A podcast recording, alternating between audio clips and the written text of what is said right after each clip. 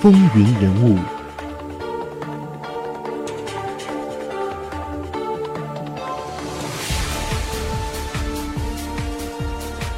欢迎回到风云人物，我是华丽。说到老布什，其实熟悉他的人也许知道，他有一个外号叫做“骑自行车的大使”，那是因为他和中国曾经有一段缘分。而中国，我们知道被称作自行车上的王国。他和夫人芭芭拉曾经在天安门城楼前有一张留影，两人就是在骑自行车环绕北京游玩的时候照的这张照片。老布什可以算得上是最爱吃中国菜的外国领导人了。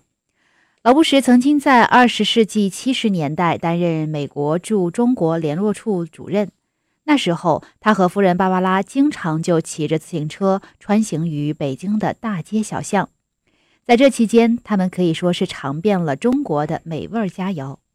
而老布什夫妇尤其喜欢吃北京烤鸭。回国之后，老布什在担任总统的时候，还对北京烤鸭念念不忘。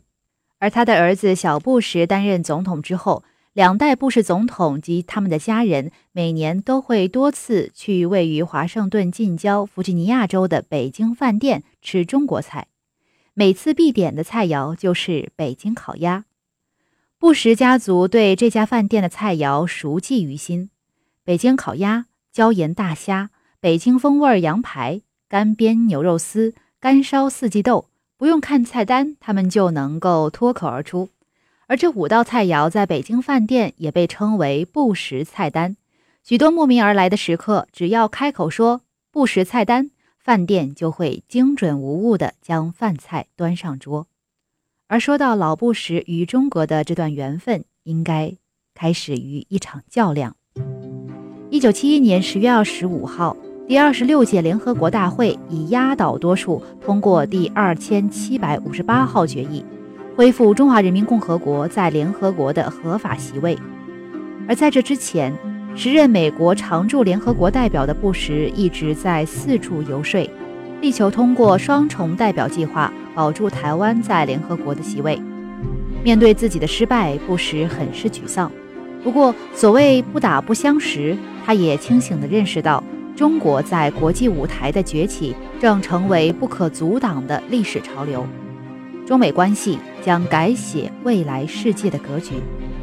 从此，他把目光投向了这个神秘而陌生的东方大国，开始了与他长达三十多年的不解之缘。布什有记日记的习惯，他曾经在一九七一年十一月十一号的日记上写下这样的文字：“中华人民共和国代表团穿着浅灰色的毛式服装抵达纽约市。”这是我头一次直接同共产党中国打交道。从地缘政治学的角度讲，我感到有些吃惊。这是他与新中国的第一次亲密接触。由于没有办法安排任何约见，布什精心地设计了一场与中国代表团的偶遇。十一月十五日是中国代表团首次出席联合国大会的日子。那一天。布什早早地来到了通往联大会场的走廊，他假装与人闲聊。看到中国代表团一行来到时，他扮成不经意间碰到的样子，主动上前与代表团成员热诚而又不过分热情地握了手，表示欢迎。布什至今仍然清晰地记得，当中国代表团副团长黄华遇到苏联大使马利克时。马利克伸出手来和他打招呼，黄华却把手缩了回去。布什当年在日记中这样写道：“我意识到中国代表的举动是早有预谋。马利克的手就那么停在半空，他的脸色由青变紫。那一刻虽然只有短短几秒，却显得如此漫长，紧张的气氛无以形容。这一幕让布什明显的感觉到。”中国对美国只是不喜欢，对苏联却是蔑视的态度。他也预感到冷战时期的中美关系将会发生巨大的变化。果不其然，来年的二月，尼克松总统正式访华，两国发表中美联合公报，打开了两国交往的大门。一九七四年八月九号，尼克松因为水门事件辞职，副总统福特接任总统。由于没有能够兑现让布什当副总统的承诺，福特有意做一些补偿，想让布什出任美国驻英国或法国大使。这可以说是外交官们梦寐以求的美差，这意味着将来一定会飞黄腾达。谁知布什却做出了出人意料的选择。他说：“我想去中国。”福特在烟斗里装满烟丝，抬起头来看布什。中国，福特有些不相信自己的耳朵。不时重复的说道：“是的，中国，如果有可能的话。”这并不是布什的赌气之言，而是他深思熟虑的决定。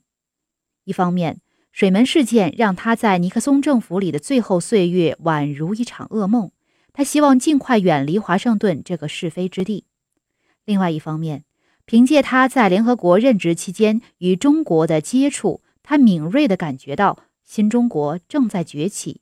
在未来的岁月里，美国和中国的关系不仅对美国亚洲政策至关重要，对美国的全球战略也是如此。他在日记中这样写道：“这是一场前途未卜的挑战。”启程赴任之前。布什很想了解当时中美关系的进展，但他很快发现，时任国务卿基辛格把所有关于中国的事物看成是他的个人领域，除了他身边最亲近的助手，很难接触到有关文件。好吧，那我就用自己的眼睛看真实的中国。一九七四年的十月二十一日下午，布什带着夫人芭芭拉飞抵北京，出任美国驻中国联络处主任。开始了他对这个神秘国度的探索。和他的前任戴维·布鲁斯一样，布什到达中国后不久，就深切地感受到与中国政府官员打交道怎一个难字了得。光是中国特色的外交辞令就足以让他头疼。他在回忆录中有这样的描写：当你要求会见一位中国高级官员时，你可能被以下三种方式中的一种礼貌的拒绝。第一种是被告知不方便，意思就是要等到地狱全部结冰才可能见到那位官员。第二种是原则上接受，意思是请不要着急。而第三种则是可以，但请稍等。这一稍等可能是五年，也可能是二十年。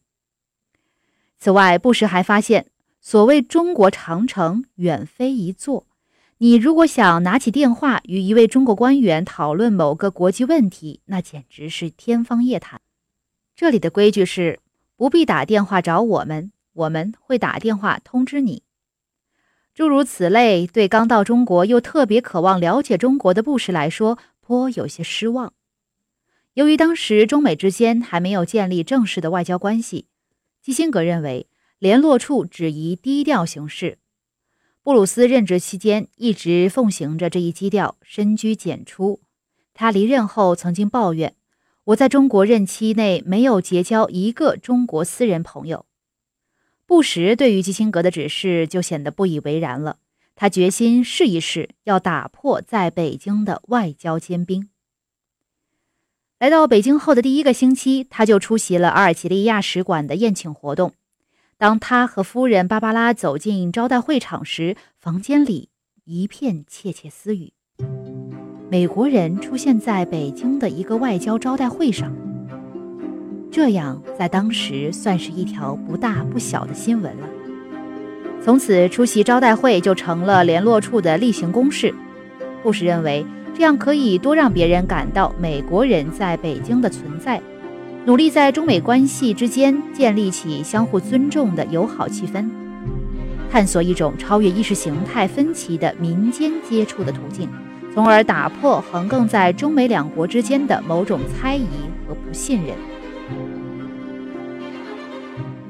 一九七五年七月四号是美国独立一百九十九年纪念日。布什特意在联络处举行大型的派对活动，邀请各国驻华使馆工作人员前来野餐。他向美国国务院申请这次活动的经费，但是没有给他批。于是呢，他就自费操办，从香港空运了七百个热狗和一百包土豆片到北京。结果大概有五百人参加了这样的一次盛会，大人小孩一起帮忙做饭，之后还共同收拾打扫，气氛非常好。布什说，出席各国国庆招待会可以有机会见到中国政府代表。这是消除同中国政府官员隔膜的一条捷径。此外，他还尝试从使馆中方工作人员身上了解中国人的思维方式和生活习惯。布什的母亲到北京过圣诞节，服务组的王组长为他提供了非常周到的服务。为了表示感谢，布什的母亲按照美国的习惯送了一些圣诞礼物。可是，这位王先生无论如何也是坚决不收。布什对这样的反应非常不了解。后来得知，在那个年代，因为帮忙而收人家礼物会被视为资产阶级行为，并会因此受到批判。不过，后来布什也发现，只要你向对方讲明这些礼物是供你们工作中使用的，对方就会欣然接受。这样的东西方风俗差异，以及共产主义和资本主义的不同习惯，布什虽然不能够完全明白，但是他总能找到一些通融的办法，让彼此少点误会，多一些了解。风云人物，精彩稍后继续。